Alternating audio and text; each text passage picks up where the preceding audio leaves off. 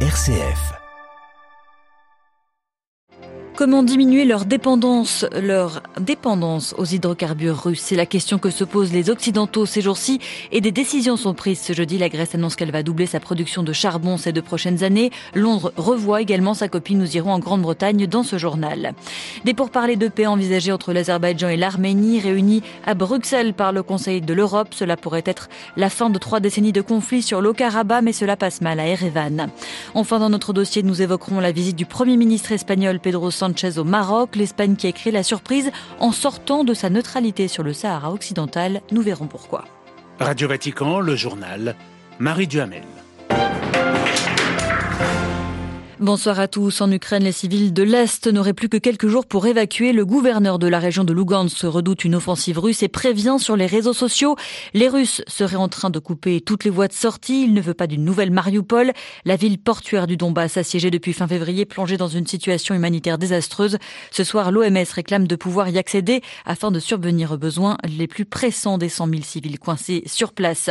L'Ukraine a besoin d'armes maintenant ou ce sera trop tard. C'est ce qu'a déclaré le ministre ukrainien des Affaires étrangères ce jeudi. C'était lors d'une réunion de l'Alliance Atlantique à Bruxelles.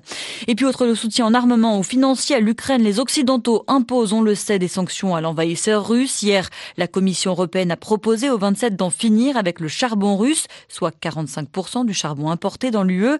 Les discussions sont en cours sous la pression des eurodéputés. Le Parlement européen vient en effet de réclamer un embargo immédiat sur le gaz, le pétrole, le charbon russe. Une résolution adoptée haut la main et dans la Les États membres de l'UE réfléchissent donc à la manière de diminuer leur dépendance aux hydrocarbures, aux hydrocarbures russes. Idem en Grande-Bretagne, Londres vient de faire connaître sa nouvelle politique énergétique. Jean Jaffré. Le gouvernement conservateur veut relancer le secteur nucléaire, développer l'éolien au large des côtes, ainsi que l'énergie solaire.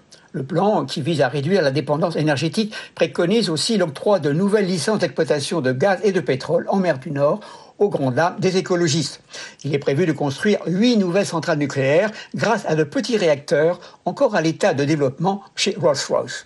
Johnson a aussi mentionné le captage du carbone et la production d'énergie à partir de l'hydrogène, encore au stade de la recherche. Ce plan ne permettra pas de réduire rapidement les factures d'électricité et de gaz qui vont plus que doubler en un an, alors que l'installation d'un parc d'éoliennes ne prendrait que deux ans une fois le contrat signé.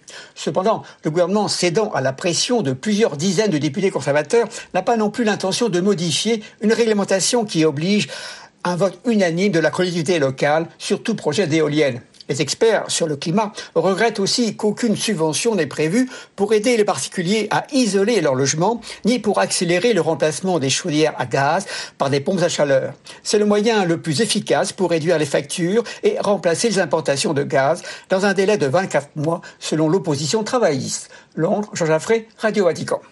Cela pourrait-il être l'épilogue de trois décennies de conflits dans la région du Haut-Karabakh Ce jeudi, l'Arménie et l'Azerbaïdjan font un premier pas pour aller plus loin que le cessez-le-feu en place. Le Premier ministre arménien Nicole Pachignan et le président azerbaïdjanais Ilham Aliyev ont acté la tenue de pourparlers de paix annoncé leurs préparatifs ce matin à Bruxelles sous médiation du Conseil européen.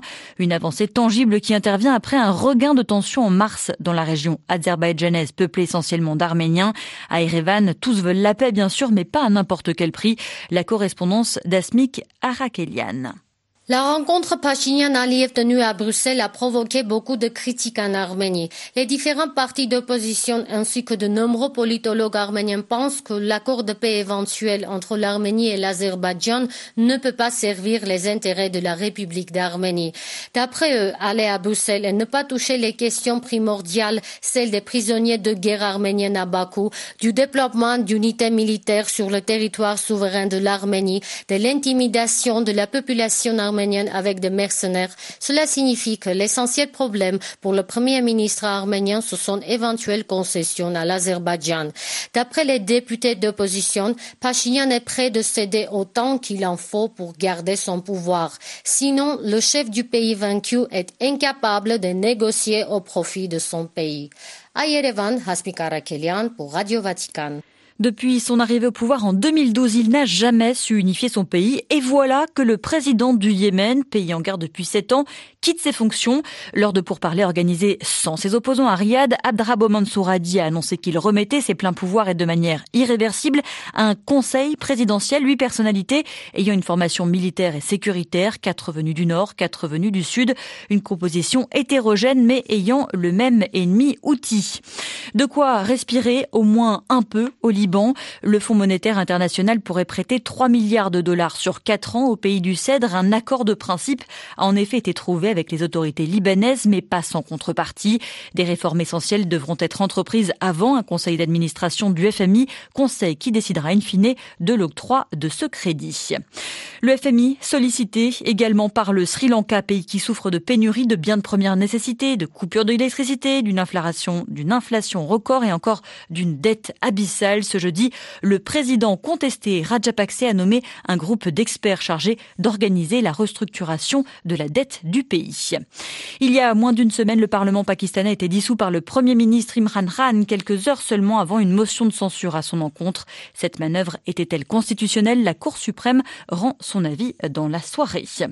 Au Burkina Faso, l'appel à la prière de Monseigneur Naré, l'évêque de Kaya, un diocèse où une religieuse de 83 ans a été enlevée il y a deux jours. Monseigneur Naré invite les hommes armés l'ayant capturé à se faire connaître.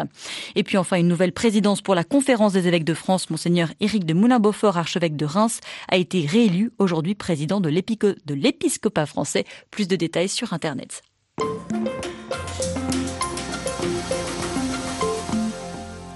Le Premier ministre espagnol Pedro Sanchez est donc en visite officielle à Rabat pour deux jours aujourd'hui.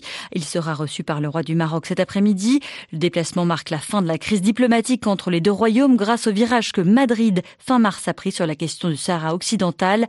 Rabat, qui contrôle près de 80% de ce territoire, a proposé un plan d'autonomie sous sa souveraineté accepté par l'Espagne après des décennies de neutralité, un tournant dans les relations bilatérales qui augure de nouveaux partenariats économiques et géostratégiques. Les explications de Benoît Pellistrandi, historien de l'Espagne contemporaine. Ce qu'attend l'Espagne, dans un premier temps, c'est que la pression migratoire cesse. On a vu en 2021 que le Maroc avait euh, poussé des populations à, entre guillemets, envahir Ceuta et Melilla par la mer. Ensuite, on peut imaginer aussi que sur le plan économique, l'amélioration des relations politiques conduira à des partenariats stratégiques. Donc cette fois-ci, il va y avoir un alignement. Sur le très long terme, on pourrait imaginer que ça donne lieu à un partenariat stratégique de plus en plus euh, fort, qui est aussi une manière d'arrimer le Maroc à la solidité de l'Union européenne par rapport à un Maghreb qui est quand même très instable, avec un pouvoir algérien qui continue d'être très opaque et très fermé, un pouvoir tunisien qui euh, lui-même aussi euh, présente quand même des risques de fragilité. L'Espagne achète son gaz en Algérie. Comment le rapprochement avec le Maroc est-il vécu à Alger? Alors il a été très mal vécu parce que les relations entre le Maroc et l'Algérie sont rompues en ce moment, donc il y a des problèmes par rapport aux différents gazoducs. L'Algérie peut avoir la tentation d'utiliser la pression du gaz pour faire justement euh, pression sur la diplomatie espagnole, mais je dirais les choses ont changé avec la guerre en Ukraine. Le fait que euh, les Européens cherchent à diversifier leurs sources d'approvisionnement pourrait redonner à l'Algérie une position tout à fait importante. L'Espagne souhaite devenir un peu le robinet du gaz euh, algérien vers le reste de l'Europe. Donc il y a beaucoup de projets qui sont actuellement des projets un peu sur le papier, mais qui euh, pourraient euh, déboucher. Alors, comment combiner l'amélioration des relations entre Madrid et Rabat et la détérioration des relations entre Rabat et Alger Ça permettrait éventuellement à l'Espagne de devenir l'interlocutrice, l'intermédiaire entre Alger et Rabat. Sans aucun doute, la diplomatie espagnole a-t-elle l'intention d'être plus ambitieuse dans la région? Souhaite-t-elle profiter de sa position euh, un peu exceptionnelle pour devenir le levier européen d'une amélioration des relations euh, aussi. Interrogé par Delphine Allaire, l'historien de l'Espagne contemporaine, Benoît Pellistrandi était ce soir l'invité de Radio Vatican. Un entretien à retrouver, comme toujours, en intégralité sur notre site internet. Je vous rappelle notre adresse www.vaticannews.va.